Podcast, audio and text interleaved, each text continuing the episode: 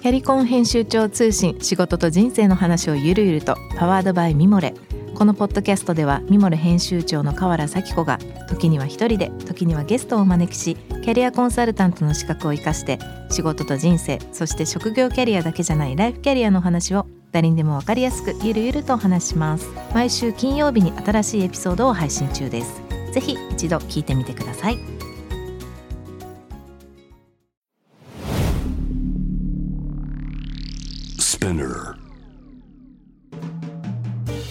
ナビゲーター中道大輔です。Vision to the Future with Fourth Japan このポッドキャストは物事人の魅力を引き出すことで日本のカルチャーの価値を再定義し世界と共有するコミュニティプログラムです。ショートコンテンツ Vision to the Future Stories と題しまして毎週水曜日金曜日日曜日に Forbes Japan よりピックアップしたニュースをお届けしております。今週は月曜日のゲストトークエピソードにも参加していただきました。株式会社クリア代表取締役 CEO 生駒隆二さんとともにお送りしたいと思います。今日ご紹介するトピックは、えー、今度はですねこれ6月の24日にアップされたコラム。道路交通法改正で切り開け電動キックボード健全な市場作りへの挑戦、まあ、 by LUUP ということでですね。これはまあ Forbes Japan の、まあ、オンライン記事ですけども。これはですね、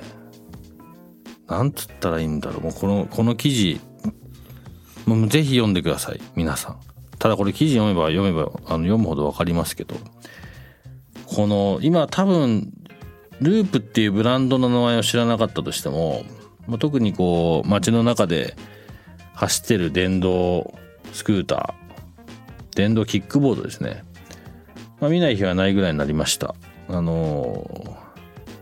大会山のうちのスタジオの周りにもありますしまあまあいろんなとこであります。ただこれ僕あの LA とかアメリカサンフランシスコとかでもう随分前から見てましたけど日本にあったらいいなと思いつつなんかこれを日本に持ってくんのは波じゃない大変なんだろうなと思ってました。これまあ10年以上前なんで。まあそのルールメイキングについての話です。小松さんこれどう想像します？大変だっただろうな。すごいなと思ってて。そう思いますよね。あのスタートアップのビジネスってスピードが速いんで大体まず中国をバーッと伸びて、うん、その後にマネタイズが追いついて法律は最後に追いついていくみたいな流れがほとんどだと思うんですよね。IT 系とかだと。うんうん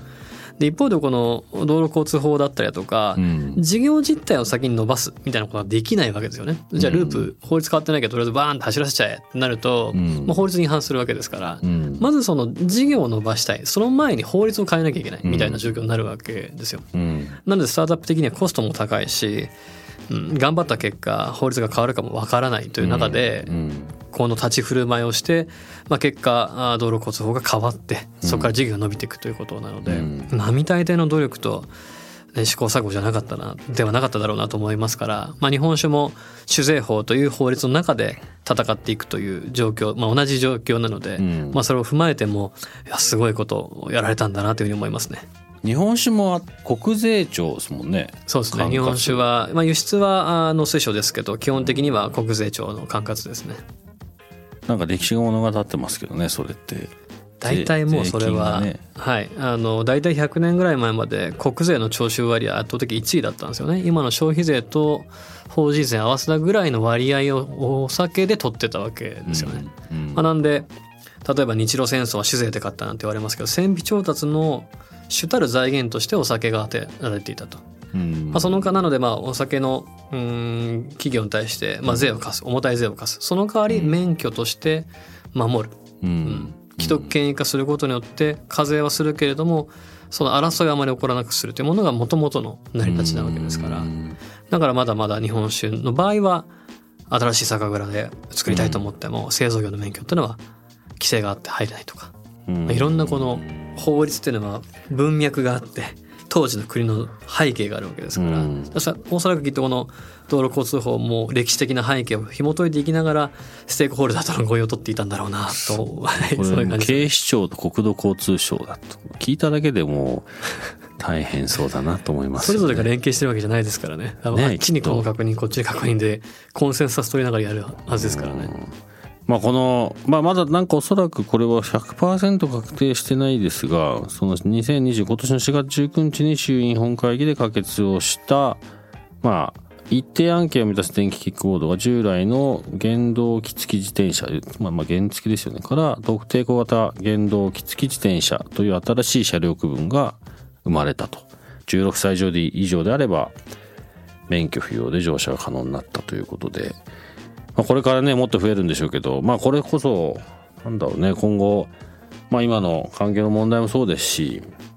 こう、まあ、ちょっとちょっとなんだろうな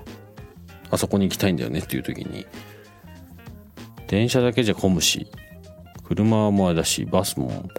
行け行けないしというかなかなかそんなすぐ来ないしみたいな。本当の意味で社会課題に対して特に東京なんかはもういっぱいいっぱいだと思うんでこういうのがあるとね。ただこれであれですよね。これでまた1個とか事故 2, 2個とか事故が増えてくるとまた逆戻りしちゃうので乗ってる人も気をつけてもらいたいですし。まあ僕なんか車運転するのでこうなんだろうな。気をつけてほしいし僕も気をつけなきゃいけないし。そうするとあの僕アムステルダムなんか見ててすごいなと思うのはこう自転車乗る人のちゃんとレーンがどこ中どこ街中にあるっていう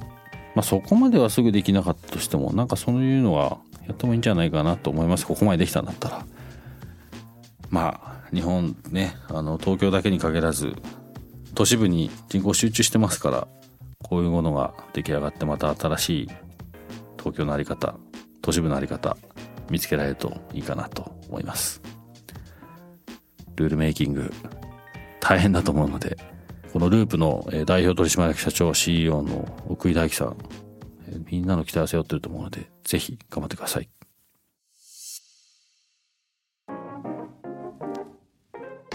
今日ご紹介したトピックは概要欄リンク貼っておきます。そちらからぜひご覧ください。質問感想は番組のツイッターアカウント PTTF アンダーバーコミュニティにお寄せください。このポッドキャストはスピナーほか Spotify、Apple Podcast、Amazon Music などでお楽しみいただけます。お使いのプラットフォームでフォローしてください。そして毎週月曜日には様々なゲストと共にお送りするゲストトークエピソードが配信されます。そちらの方詳しくは概要欄載せておきます。ぜひこちらもチェックしてください。Vision to the Future Stories ここまでのお相手は中道大輔でした。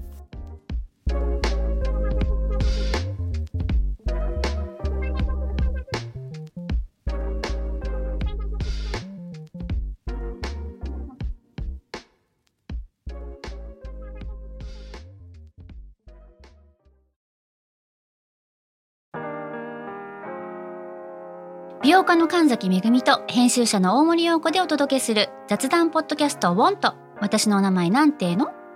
ふと私って誰なんだ？と自分がぐらついてしまうそんなあなたと毎日を楽しくするサバイバル術を一緒に考えていきます。ボントは毎週水曜日朝5時に配信。ぜひお聞きのプラットフォームでフォローしてください。